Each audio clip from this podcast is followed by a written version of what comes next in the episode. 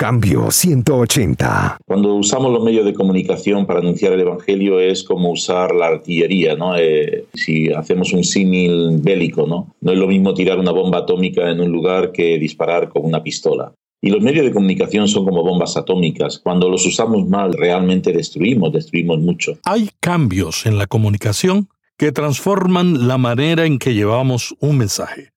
Las iglesias se enfrentan hoy uno de los retos más grandes de su historia en esta área.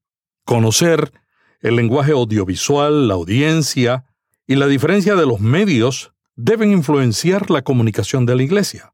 Sin embargo, a veces no reconocemos la necesidad de capacitación y convertimos la comunicación masiva en una herramienta que aleja a la gente de Dios. Hola, ¿qué tal? Aquí Melvin Rivera Velázquez con otra audición de Cambio 180, un podcast audio bajo demanda que usted puede escuchar cuando quiere, donde quiere y como quiere. Hoy dialogamos sobre el tema los medios de comunicación y la iglesia estaremos entrevistando a un máster en teología y comunicación español que además produce programas de televisión y radio y es una de las figuras más conocidas en España en los ministerios de comunicación. Y es el autor de un nuevo libro que se llama Manual de Medios de Comunicación para el Pastor y el Líder Cristiano. Póngase los audífonos y acompáñenos en este diálogo con José Pablo Sánchez. Cambio 180 es auspiciado por cristianos.com una comunidad sobre la Iglesia, la Biblia, la cultura y la vida cristiana. Cambio 180. ¿Estamos predicando una gracia barata o comunicando las buenas nuevas? Bueno, la verdad es que, y tú lo sabes bien también, Melvin, que hay una gran diversidad. ¿no? Yo tengo un sabor agridulce cuando pienso en los medios de comunicación evangélicos, porque he encontrado grandes profesionales que saben usar bien el lenguaje audiovisual, que entienden bien lo que son los medios, las características propias de cada medio. Y en ese sentido, pues hay que dar muchas gracias a Dios, ¿no? Pero también encontramos muchas iniciativas, muchos medios de comunicación donde se ha santificado el buenismo y la mediocridad y la gente con deseo de ayudar y de colaborar pues se ponen delante del micro sin ningún tipo de formación, sin ningún tipo tampoco ganas de, de, desarrollarse como profesionales y al final lo que pasa es que hay un producto muy mediocre, ¿no? Y, a veces esa frase, no, es que lo estoy haciendo para el Señor y parece que lo justifica todo, justifica nuestra falta de esfuerzo, de trabajo, de preparación, de modo que eh, está esa diversidad. ¿no? En cuanto a la gracia barata, yo sinceramente creo que pasa algo parecido, pero a mí me parece que el principal problema tiene que ver con el discipulado. Tenemos un pueblo evangélico que no ha sido discipulado correctamente, es decir, no ha habido un trabajo de mentorado profundo para que aquellos que han abierto su corazón a Jesús lleguen a ser auténticos discípulos de Cristo que entienden la palabra, que no se dejan llevar por vientos de doctrina, que son capaces de discernir eh, entre la sana doctrina y, lo que son solo fábulas, leyendas y emocionalismos. Y en ese sentido a mí me parece que es donde tenemos que trabajar más. Evidentemente también hay personas que a la hora de predicar el Evangelio no están predicando el Evangelio completo, pero sinceramente mm, me preocupa más el discipulado que el asunto de una predicación incompleta de las buenas nuevas. La falta de formación parece ser un problema en la iglesia tanto para la comunicación como para el comportamiento de los creyentes en la sociedad. ¿Qué podemos hacer para cambiar esa situación donde la gente tiene pasión por lo que está haciendo, pero no reconoce la necesidad de una formación? Pues es difícil, es difícil porque cuando no hay una conciencia de que lo que estás haciendo se puede hacer mejor y te conformas con cualquier producto audiovisual, realmente es muy difícil cambiar esos hábitos, ¿no? Creo que la enseñanza, actividades como las que estáis haciendo vosotros, cualquier persona que está ya haciendo una producción audiovisual de calidad, sirve un poco de modelo, ¿no? Yo también creo que a veces el diálogo con estas personas puede ser útil. porque a veces el problema es que nadie les ha retado, nadie les ha desafiado eh, a que realmente lleguen a superar o a mejorar o a trabajar mejor lo que están haciendo.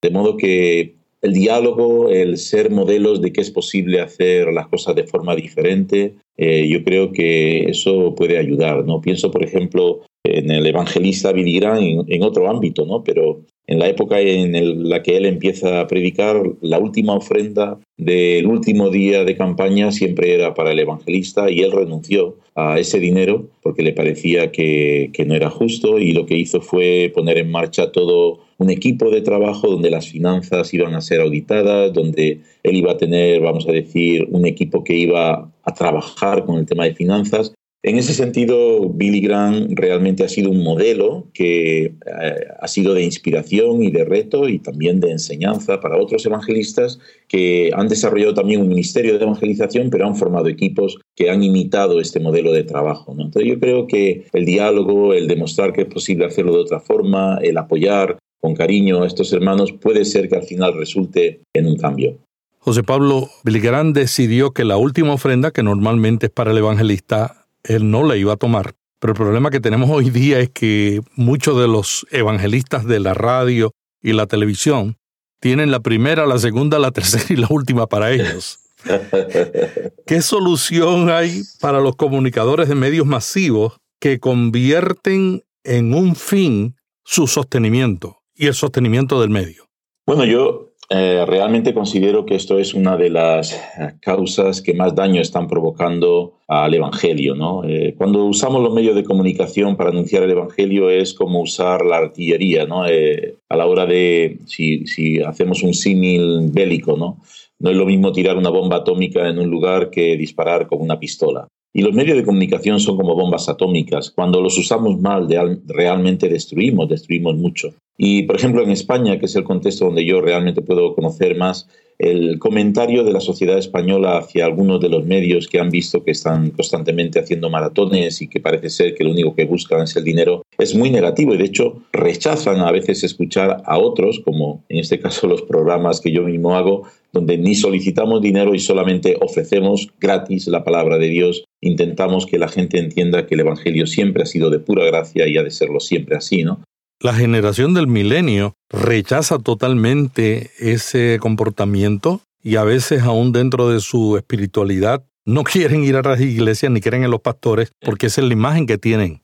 Yo creo que la mejor alternativa que podemos poner en marcha es precisamente trabajar en proyectos audiovisuales diferentes para que la sociedad pueda darse cuenta que dentro del campo evangélico hay diversidad. Si al final la sociedad solamente escucha un modelo y una forma de expresar la fe a través de los medios, pues creerá que todos somos iguales. Si nos esforzamos los que creemos que es posible anunciar el Evangelio gratuitamente y no pedir dinero en las ondas, para crear medios de calidad y medios potentes, que la sociedad también pueda escucharlos, ellos mismos aprenderán y los mileniales y los no mileniales se darán cuenta que no todos los evangélicos somos iguales. José Pablo, hablemos de la época actual comparada con la época que vivían los reformadores hace 500 años atrás. ¿Qué piensas del uso que le dieron los reformadores a las nuevas tecnologías como la imprenta? Bueno, la verdad es que tanto los historiadores como los expertos en la reforma afirman claramente que el triunfo de la reforma de Lutero fue de la mano del avance y el desarrollo de la imprenta. Todos sabemos que el primer libro que se imprimió en la imprenta fue la Biblia y los reformadores en ese sentido fueron muy sabios a la hora de aprovechar esta nueva herramienta. Yo creo que incluso tendría que hablar más de la gracia y la soberanía de Dios que la propia sabiduría de los reformadores, pero sea como sea, ahí hay una coincidencia en el tiempo y en el espacio donde Dios hace una obra tremenda, el avance de, la reforma en Europa es como fuego que va de norte a sur, de este a oeste, y es por medio de la imprenta, por medio de la literatura impresa. De modo que realmente hay que agradecer la capacidad de adaptación también que ellos tuvieron al darse cuenta de que esto estaba ahí y que era una herramienta muy útil. ¿no? Pienso, por ejemplo, en el caso de España. Julianillo Hernández es conocido como el hombre que introducía en España en un borriquillo, él metía en sus alforjas, metía libros y iba por los pueblos, iba repartiendo literatura reformada. ¿no? De hecho, el libro que Julianillo Hernández iba repartiendo era Diálogo de la Doctrina Cristiana de Juan de Valdés, que es uno de los primeros reformadores españoles. Y este diálogo de la doctrina cristiana fue clave, clave para que el Evangelio llegara a la Universidad de Sevilla, de Valladolid, a las élites más acaudaladas y más influyentes de la sociedad española del siglo XVI. Y bueno, a razón de todo eso, pues también tenemos nuestra Biblia traducida al castellano posteriormente por Casiodoro de Reina. De modo que sí, la literatura eh, jugó un papel clave. Pensando si estamos haciendo hoy lo mismo, yo creo que el pueblo evangélico tiene bastante espontaneidad y en general sí que hay una iniciativa de ponerse al día. Tal vez el problema es que no profundizamos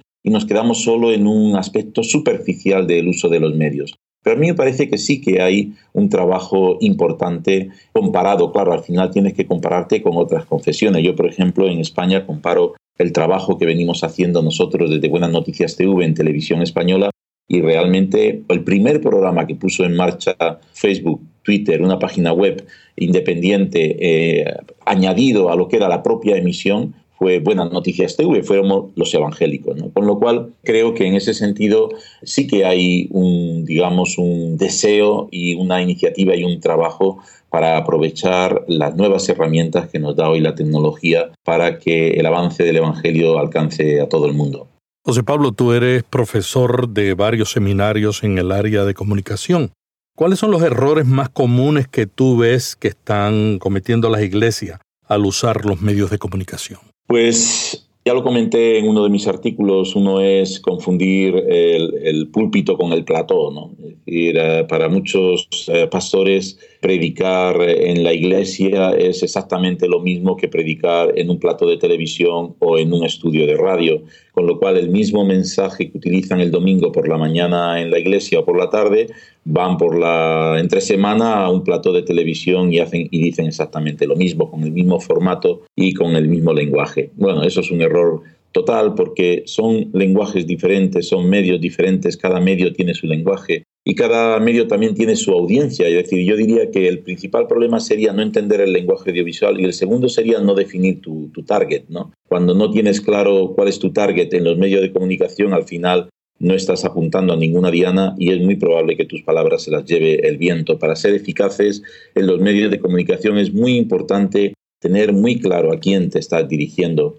Otro, otro de los grandes errores que yo también he visto es eh, y lo hemos mencionado ya, es no prepararse, no prepararse para entender Además debe ser una preparación continua, ¿no? Para entender cómo está evolucionando constantemente hoy en día los medios de comunicación y lo que prácticamente hace cinco años era un boom y era un éxito y todo el mundo estaba en ello, pues ahora prácticamente ya no tiene fuerza, ¿no? Y en ese sentido nos obliga a estar al día. Aquellos que queremos comunicar el mensaje del Evangelio, avanzar el reino de Dios utilizando los medios de comunicación, tenemos que estar muy al día para no quedar desfasados. Yo creo que hay muchos comunicadores evangélicos que han quedado desfasados y que no lo saben, porque no están en una dinámica constante de preparación. Así que esos serían algunos de los errores que yo al menos he visto en mi entorno. 15 años atrás todo el mundo estaba empezando a explorar la Internet, creando blogs, y ahora mismo los blogs están tomando otra dimensión. Hay otros nuevos medios, las redes sociales, el video tomando una participación más activa en los medios de comunicación. ¿Cuál tú crees que son de todos estos medios nuevos los que tienen más potencial para las iglesias? Bueno, yo creo que ahí depende mucho de cuál sea también el propósito que queramos alcanzar. Dentro de lo que hablamos del potencial de los medios para las iglesias, pues estamos viendo un cambio radical también en la formación teológica eh, que cada vez se hace eh, online y muchos de los seminarios están implementando todas sus clases para que esta formación se pueda hacer online. Eh, las propias iglesias están desarrollando también plataformas internas de comunicación para que los miembros puedan tener pues, una iteración unos con otros o grupos pequeños, dependiendo, ya digo, cambia mucho. Al final sí que Internet es prácticamente la plataforma que, que tiene más potencial porque Internet lo absorbe todo y en Internet cabe todo. Y Internet es además una herramienta que está creciendo muchísimo. Junto a Internet, las redes sociales para mí tienen el mayor potencial de futuro. Y ahí también el problema es lo rápido que cambia todo. ¿no? porque igualmente Facebook hace muy poquitos años era eh, el rey de lo que era la interacción en Internet y la comunicación unos con otros y prácticamente en los últimos años hay sectores importantes, especialmente de la juventud, que han abandonado Facebook. Pero eso no quiere decir que se hayan ido de las redes, quiere decir que ahora están usando nuevas redes. De modo que Internet para mí hoy en día es, es el rey. Luego dentro, Internet el tema es que es una plataforma, eso hay que llenarlo de contenido. Y yo creo que ahí el contenido mm, no creo que sea muy diferente de lo que hemos venido haciendo hasta ahora, el uso del vídeo y el uso de la radio, de los podcasts, eh, de, radio online, de, vídeo online, todo eso puede ayudar, aunque sí que creo que en el siglo XXI mm, la, sociedad no está tan dispuesta a escuchar un mensaje largo, ¿no? es decir, está más eh, interesada en vídeos cortos, en mensajes breves, aunque sean, digamos, por secciones. ¿no? De modo que todo eso está evolucionando muchísimo, pero al final todo se va a dar dentro de Internet y los smartphones han cambiado la forma en que vivimos y la van a seguir cambiando. Un ejecutivo de Facebook Live dijo la semana pasada en una conferencia de periodistas en Europa que tenemos tres segundos en Facebook para capturar la atención de una persona, que si no logramos en el contenido que publiquemos, ya sea escrito, ya sea en video, y ahora eh, hay unos nuevos experimentos de Facebook en audio, si en esos tres segundos no logramos capturar, la gente se va y sigue buscando otros contenidos. Sí, lo que ¿Qué, podemos hacer? ¿Qué podemos hacer en, en esa inmediatez tan extraordinaria que contrasta muchas veces con lo que la iglesia hace, que es poner sermones en los medios masivos o en las redes? Ha cambiado los hábitos de consumo eh, en comunicación y van a seguir cambiando tenemos que conocer cómo son los nuevos hábitos. También se ha sectorizado muchísimo la forma en la cual comunican los millennials y, los, comunican cada una de las generaciones, de modo que eh, dependiendo nuestro target podemos elegir un formato u otro, pero tenemos que saber cómo son los hábitos de consumo de cada una de, esas culturas a las cuales queremos comunicarnos. Eh, en ese sentido, cuando hablamos de vídeo y hablamos de cómo usar mejor el vídeo, yo creo que esto es muy interesante porque cambia también dependiendo de a quién estamos intentando comunicar. A la hora de usar el vídeo, evidentemente hay una serie de elementos profesionales que a lo largo de los años se han ido eh, implementando y que eran prácticamente imprescindibles, como una buena iluminación, un buen micro para que el audio se oiga bien, un buen encuadre, y de hecho se pensaba que para conseguir comunicar con, especialmente con los jóvenes, pues eh, había que hacer un producto, vamos a decir, de calidad, siguiendo todos los patrones académicamente correctos. Pero hemos visto que al final muchos de los vídeos que se hacen virales y muchas de las comunicaciones que se hacen por vídeo y que llegan a millones y millones de personas prácticamente pasan de todo eso, ¿no? Con lo cual es más la inmediatez del momento, la inmediatez del medio para comunicar. En ese sentido, yo sigo creyendo al vivir y ser un profesional del vídeo que cuanto mejor trabajemos el vídeo, pues eh, en cuanto a lo que son los, los, vamos a decir, los criterios profesionales tradicionales, nuestro producto será un producto de calidad que tendrá al menos una larga vida. Si hacemos algo inmediato para que en el momento llegue a ser viral y al final pues cause un impacto instantáneo, pues sí, causará un impacto instantáneo, pero al cabo de un día ya no tendrá valor, ¿no? Y como el mensaje que nosotros traemos es un mensaje que debe de perdurar, me parece que debemos esforzarnos para hacer una producción audiovisual correcta. No obstante, sí que creo que lo breve, si bueno, dos veces bueno. Una de las cosas que nosotros usamos como principio en el podcasting es crear contenidos eternos. En inglés le dicen evergreen. Y estos contenidos eternos es porque la persona que descubre un podcast cuando ya hemos producido 113 va hacia atrás y empieza a escuchar otros podcasts. Y si el contenido es inmediato, como es el contenido a veces de la radio, entonces a lo mejor no, no, no muestran el mismo interés. Cuéntame qué es lo que estás haciendo con, con el vídeo y un festival que se llama el Festival FOS. El Festival FOS es eh, un concurso de spots de vídeo de 30 segundos para dar a conocer el mensaje de Jesucristo y los valores cristianos.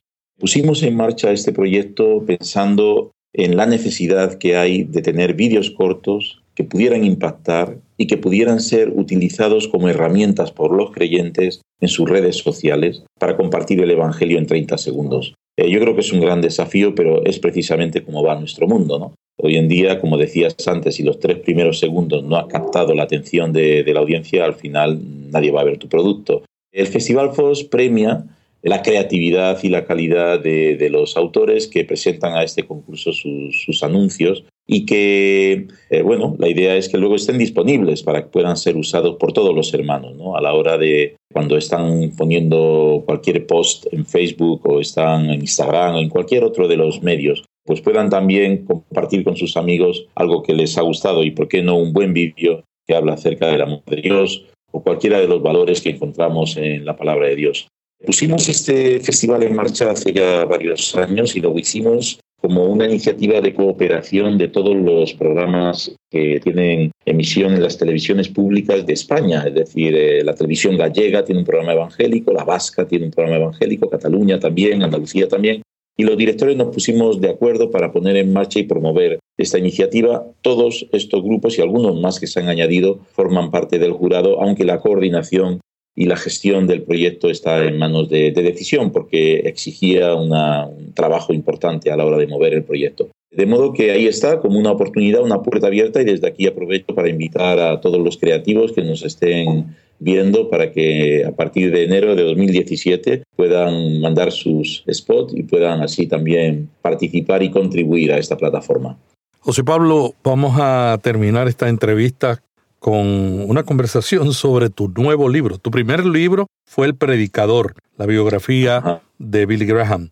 Tu nuevo libro se llama Manual de Medios de Comunicación para el Pastor y el Líder Cristiano. ¿Qué valor añade este libro a los líderes de las iglesias? Bueno, hemos ido hablando durante nuestra conversación de la necesidad de formación. Y muchas veces cuando yo he hablado con pastores, colegas míos, porque yo soy pastor, hablar de formación parece que hay que volver a la universidad. Y claro, ni ellos ni yo tenemos tiempo para, normalmente ¿eh? hay pastores que sí los tienen y bueno, que Dios les bendiga, me alegro por ellos, pero la gran mayoría de pastores vivimos inmersos en un ritmo de trabajo que es muy difícil volver a la universidad o apuntarse a un curso, a un máster. Eh, si pudieran hacerlo, mejor que leer mi libro, ¿no?